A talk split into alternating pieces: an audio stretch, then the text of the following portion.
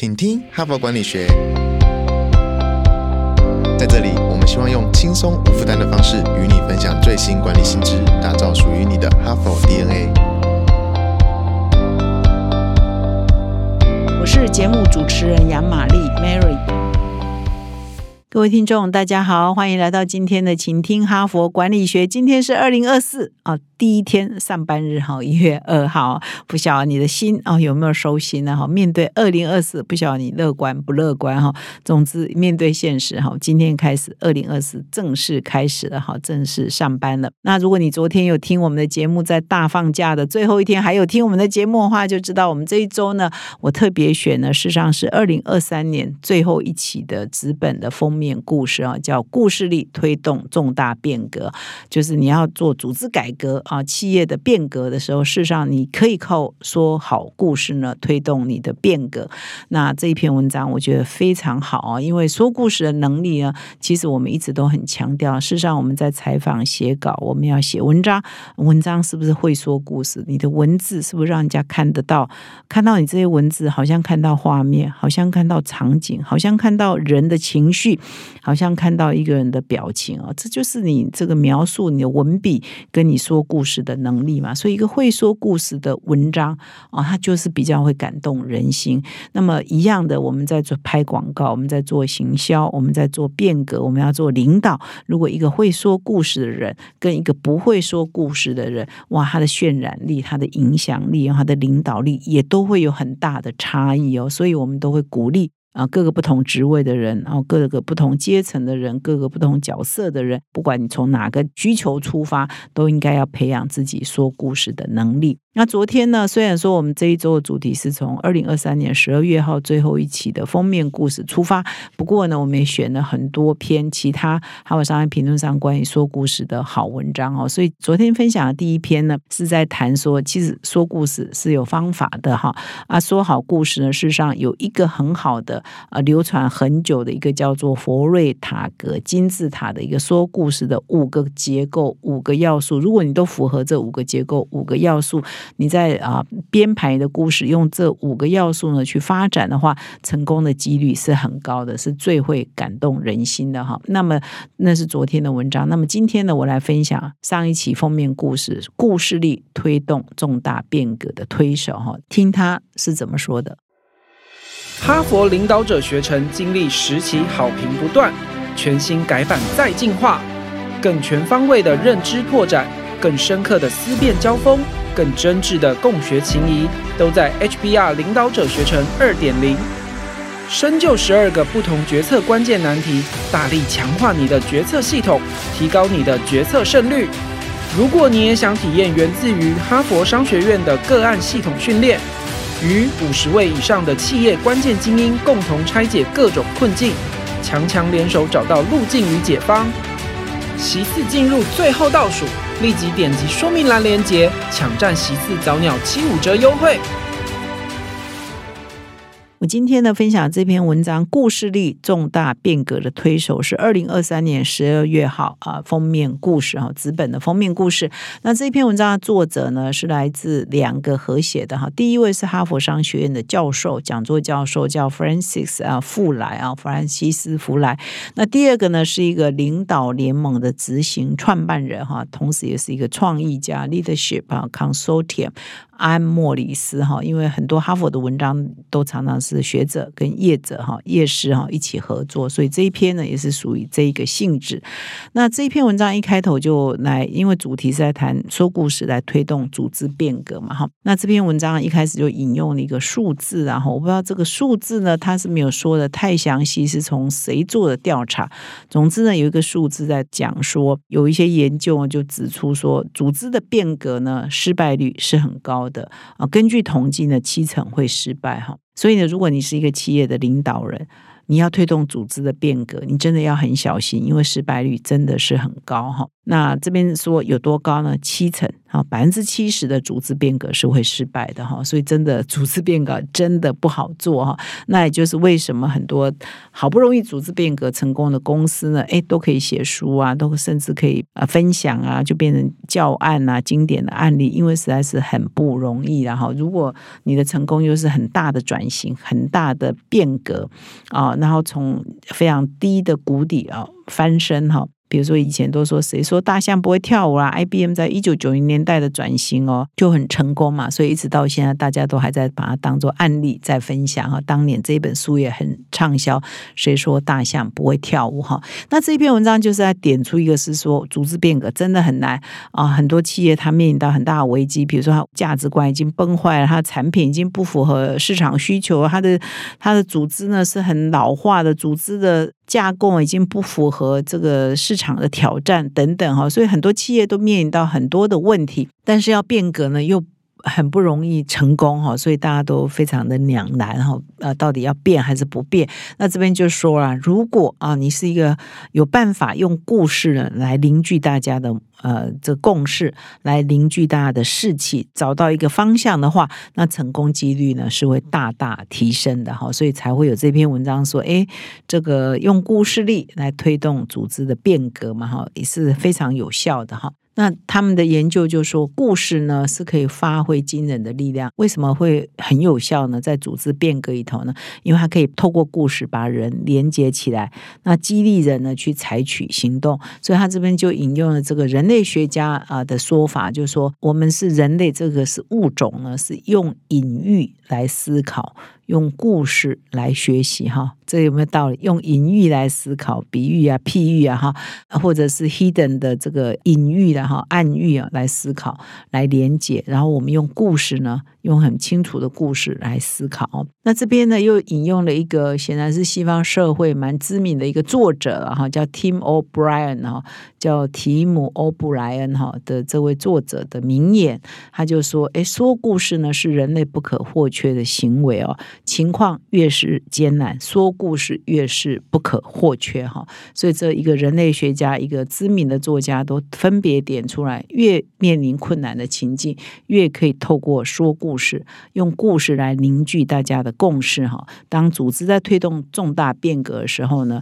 故事可以发挥力量，也就是这样的一个道理哈。可是呢，面对变革呢，要说好故事，应该具备什么元素呢？这故事的元素应该有些什么呢？哈，所以这篇文章针对组织变革需要的故事元素呢，特别整理了一个四个要素哈，我在这里跟各位分享。那么第一个要素说，哎，你说这个故事啊，越简洁越好。啊，越不复杂越好。这边特别提到说，如果你想要传达一些重要的讯息给别人的话，你讲的越长哦，越没有效果。你尤其你如果讲的越复杂。越用专业的术语呢来描述你想要讲的事情的话，那你真的只能够触及到、影响到一小群哦，与具备专业知识的人，你会缺乏渲染力哈，你会缺乏这个影响力哈。那他这边引用了这个这篇文章，其实啊，引用很多专家学者古今中外哈，引用了这西方世界很多哲学家、各种专家的很多的意见，然后对于说故事啊，或对一些情境的描写，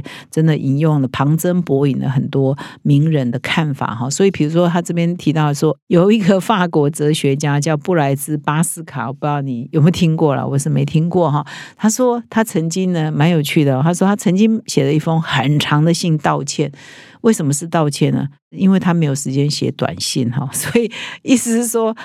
他要写很长的信，是因为他没有时间写短信哈。因为呢，他说写短信要更花时间哈，因为你你要把重要的讯息哦消化吸收呃，然后这个反刍之后，用很精简的重点的方式说给别人听，那你要更多时间来写，所以他写了一封很长的信来解释说，他因为没有时间，所以他没有办法写短信哈，所以这又蛮有趣的哈，所以呢，他就说你在推动组织变革，你要用的语言当然是越短越好，如果可以用。一个字说完的，不要用一段哦，可以用一段说完的，不要用一页哦，可以用一页说完的，就不要用两页哈，以此类推然后你可以讲越短哈，越越精准哈，越传神哦，那是效果是越好。这边呢举了一个真实的企业情境哦，有一家公司叫 T-Mobile 哈，它是德国的一家电信公司。那这家电信公司呢，曾经呢也经营的有点辛苦。那么二零一二年呢，哎来了一个新的执行长哈，他叫 John Leger 哈，约翰雷杰。他担任呃执行长之后呢，哎他很多很多执行长会这样，他就开始去到第一线去听客服的电话。那他就听啊听啊，当然不是每天二十四小时在那边听了，他就就就是把他一开始的一些时间，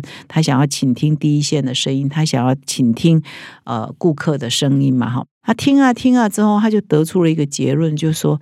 呃，这个我们这个行业很讨人嫌呐。那为什么呢？因为顾客呢就不断跟他反映说：“哦，我跟你们买你们的电信服务啊，你们的那个合约啊，看都看不懂啊，哎呦，合约又热热等啊。那我如果要合约要改的话，哦，就很多隐形的成本哈。那好像电信费是这么高，可是有很多隐藏的成本哦，是我们在签约的时候是感受不到的，后来就一直追加上上去哈。所以它的收费呢也不透明。那合合约呢也很复杂，然后呢这个方案呢也很复杂，所以呢就是说一个很讨人厌的行业，他从顾客那里，他也从第一线服务人员那里就得到了这么一个印象哈，所以呢他后来就开始啊提供很多浅显易懂的一些服务方案，就客户一来一说明都听得懂，收费机制很透明，不会有什么隐藏的收费，等到你变顾客之后才说也要加这个要加那个哈，都签约才发现说，哎那个合约事实上是有写。可是你没看懂啊，所以后来又追加很多的成本，所以他后来呢就跟 T-Mobile 哈，他这家公司叫 T-Mobile 啊，就推动一个运动哦，只有一个单子哦。我们刚刚不是要讲说深入了解哈，越简单越好嘛？他就一个说，我们要变成一个非电信业者。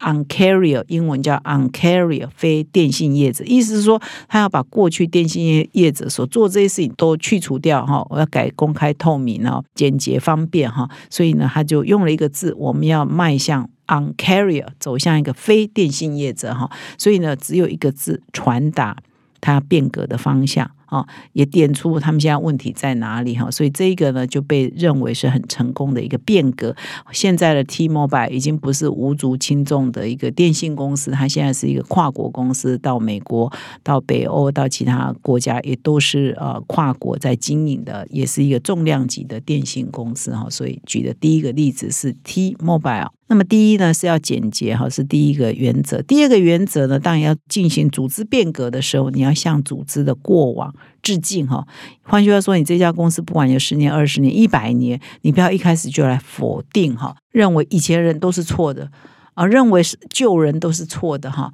他说这样的你你要推动变革吗？你就会遇到很多阻力哈，因为很多人是以守门人自居，他们是。对过往，事实上还有一些美好的回忆，而且呢，真实的情况是，也不是组织现在你要面对变革，它所有旧的东西都不好啊。所以呢，你一开始呢，如果全盘否定过去的话，你会迎来很多的抗拒，而且呢，也不真实哈。所以他这边就特别强调说，领导人呢，你要改变的时候，你除了传达你要改变些什么，你也要传达你不想要改变些什么，有哪些东西是你不会改的，也是我们要真。是的，有一些传统啊，有一些价值。是我们要延续永续的哈，所以这个你要跟组织的人说清楚。他这边特别提到说，如果你不说清楚的话，根据阿姆斯特丹大学的研究啊，他们有一组人在研究这个。当你要推动变革的时候，员工常常会担心说：“诶，我原来在公司可能很重要，我的部门原来在公司可能很重要，我原来做事的方法跟价值观跟客户可能是公司很重要的。诶，你会不会都把我们变成不重要了？我们原来很真实的价。”会不会就不重要？我们原来做的事情会不会变成呃，你就把它它改革掉？所以你会第一个碰到就是阻力哦，他们就不支持，甚至还跟你唱反调哈。所以呢，他这边特别举了一个例子哦，就是说有一个 Uber 的执行长叫多拉霍斯劳沙西哦，他是在二零一七年哈就任 Uber 的执行长哈。那显然就是他之前呢公司的营运是不是很好的嘛，所以要一个救世主来。那他这边特别提到说，诶，他这个多拉呃霍斯劳沙西。他第一次呢到 Uber 就职，第一次召开员工大会的时候，他也没有全盘否定公司哦，他也不是说哦我就是来拯救大家的，他反而呢一开始就安抚民心了，他就说，哎，我们要留住以往让 Uber 所向披靡的优势哈，所以优势我们是要保留的，但是呢，当然了，第二步你第一步先肯定呃组织过往的部分，第二步呢才说，但是呢，我们已经呃怎么怎么样了，我们呃组织现在面临到一些什么什么困难了，所以我们要处理过往不太美好的部分哈，这个也是要处理的哈，所以你要先肯定，然后才来说，哎，针对目前哪些问题我们要特别来处理哈，所以这两个都要兼顾。那么到了第三个步骤，就是要提出变革的理由哦，要非常的清楚，打动人心的理由哦，要非常清楚，变革理由要很清楚。这里呢，就举了一个例子哦，是我们很熟悉的达美乐披萨哈，这家公司哈，我们常可能常吃它的产品了哈。那它在二零一零年呢，面临经营的危机哦，销售暴跌，股价也暴跌哈。那么所以呢，又换了一个新的执行长哦，老美公司就这样换了一个新的执行长，叫 Patrick 派出一个道尔哈。那他就说，哎，他刚到职的时候，这公司呢，完全就是一副呢，就是很无力感哈，公司很低迷哈。那我们都知道，这达美乐他们都会承诺顾客会快速送达嘛，你订了很快就会送来哈。诶，这一方面的确表现的很不错，但是他们东西真的很难吃，在那个年代哈，所以呢，就有记者就写说啊，是会送到啊，可是收到你吃得下去吗？你还吃得下去吗？哈，所以呢，他就公认的哈，披萨就是很难吃哈。所以现在应该是不一样，我不常吃啊哈。所以这个是在讲那个时候的状况了哈。所以认定它就是很难吃，所以呢，这个他们呢就必须啊要改进哈。那很多传统的做法可能就是慢慢来嘛，慢慢改善他们的配方啊，慢慢调整他们的配方。但是呢，这个道尔很狠哦，他一下子就来了一场震撼教育哈。他呢就在全国的广告啊，包括全国性的报纸啊，以及纽约广场啊，大家都知道，现在跨年才刚跨过嘛，哈，Times Square 哈，纽约的时报广场的数位看板啊，在那边哦，自我嘲讽。刊登最毒舌的顾客评语，就是他会让顾客来评论说达美乐的披萨好不好吃了哈，然后非常的毒舌哈，然后顾客会说哦，这个达美乐的披萨吃起来像厚纸板哈，真的不知道这什么感觉，像厚纸板哈。那也有顾客说这是他吃过最糟糕、最难吃的披萨哈，哦，所以就是都把这个达美乐披萨评的非常的可怕，很难吃哦。所以那个时候，他们这个达美乐的行销长呢，还接受一些媒体的采访。那他就说：“我们执行长呢，就是要让大家破釜沉舟，退无可退。如果变革失败，我们就没有回头路可以走了哈。接下来呢，哎，这个转折呢，这个变革呢，他把他自己的缺点铺路给所有的消费者，也告诉所有的消费者，我们就是要改革，我们一定会改变，我们一定会变好哈。哎，所以后来竟然成功了。”披萨大逆转哈，所以很多人就说，哎，这一次的 campaign 呢叫披萨 turn around，披萨大逆转哈，哎，就从此的逆转，人们啊在心中对达美乐披萨的印象哦，哎，皆大欢喜。后来呢，那段时间他一年内销售成长了蛮多的，公司的股价一飞冲天哈，所以这也是一个他说明哈，他非变不可的方法，用用这样的方式呢来告诉他的员工，也告诉他的消费者，我们一非变不可哈。我们一定会变成功哈，所以这第三个要素。那第四个推动组织变革、说故事的要素呢，就是你当然要变革的时候，你一定要指出一条严谨而且乐观的前方的道路哈，就是你要带大家往何处去啊？必须是要乐观的啊，必须是做得到的哈。所以你一定要点出哈这样的前景哈。往前走呢，是一定会成功的哈。那这里呢也举了另外一家公司的案例哈。这一家公司后来又来台湾投资哦，是我们我们在发展啊，我们的海上啊离岸风力发电呢，就有一家丹麦公司叫沃旭能源哈。那么，事实上，沃旭能源呢，原来呢也是一个非常依赖这个化石燃料的一个能源公司哈。所以呢，它在呃以前呢，它百分之八十五的能源呢是使用化石燃料。那么，一直到二零零八年哈，公司哈就是沃旭能源的公司，以前的名词还不叫沃旭哈，这个我不讲了，它有一个旧的名称，后来才变成改成沃旭的哈。那那一家原来的公司呢，前身呢，他就决定，因为这个我们现在这个刚从这个杜拜啊气候变迁会议第二十八届 COP 二十八回来，都知道全世界要走向低碳，要逐渐的减少这个化石燃料使用，甚至希望完全淘汰啊 face out 哈，完全化石燃料都不用。但是他们这些欧洲的公司呢，都是走得很快的哈。这北欧的公司，它在二零零八年，它就有这样的雄心壮志，它要把这个能源公司完全转型为再生能源为主的公司哈。所以那个年代哈，在二零零八年的时候，百分之八十五这家能源公司还是使用化石燃料啊，呃，石油跟天然气为主。但是他那个时候已经设定了，我们要在几年之后完全逆转，百分之八十五是再生能源。百分之十五，剩下化石燃料剩下百分之十五，所以那个时候他们的领导阶层就推出一个 campaign，叫八五十五，哈，所以就是指出一个明确的道路，我们未来呢要逆转八五十五，八五是再生能源、离岸风力、太阳能等等，那十五呢是石化燃料。那原来呢，沃旭呢是预计三十年内达到这个目标，结果你知道吗？他只花了十年就达到这个目标了。而他们在这个离岸风力、风力、太阳能的这个技术呢，还可以输出到全世界去啊。所以，我们现在台湾呢有沃旭能源，我们前几年要发展这个再生能源的时候，沃旭就来台湾做投资哈。所以，显然就是一个转型很快的公司。那从这个沃旭呢这个案例呢，这篇文章的作者就指出，诶，他就设定。一个愿景，这个愿景呢是很乐观的，是他们可以达成的。然后设定了一个具体的策略，怎么样达到他们的目标，然后把这个目标就落在每一个员工的身上，让他们可以去达成哦。所以，当你在推动变革的时候，要有一个非常明确的，而且是可达成的一个乐观的目标，那你才有办法成功。那呃，你掌握了以上四个元素呢，你就可以开始去组合哈。你要你要推动公司变革的时候呢，你应该要怎么样说哈？所以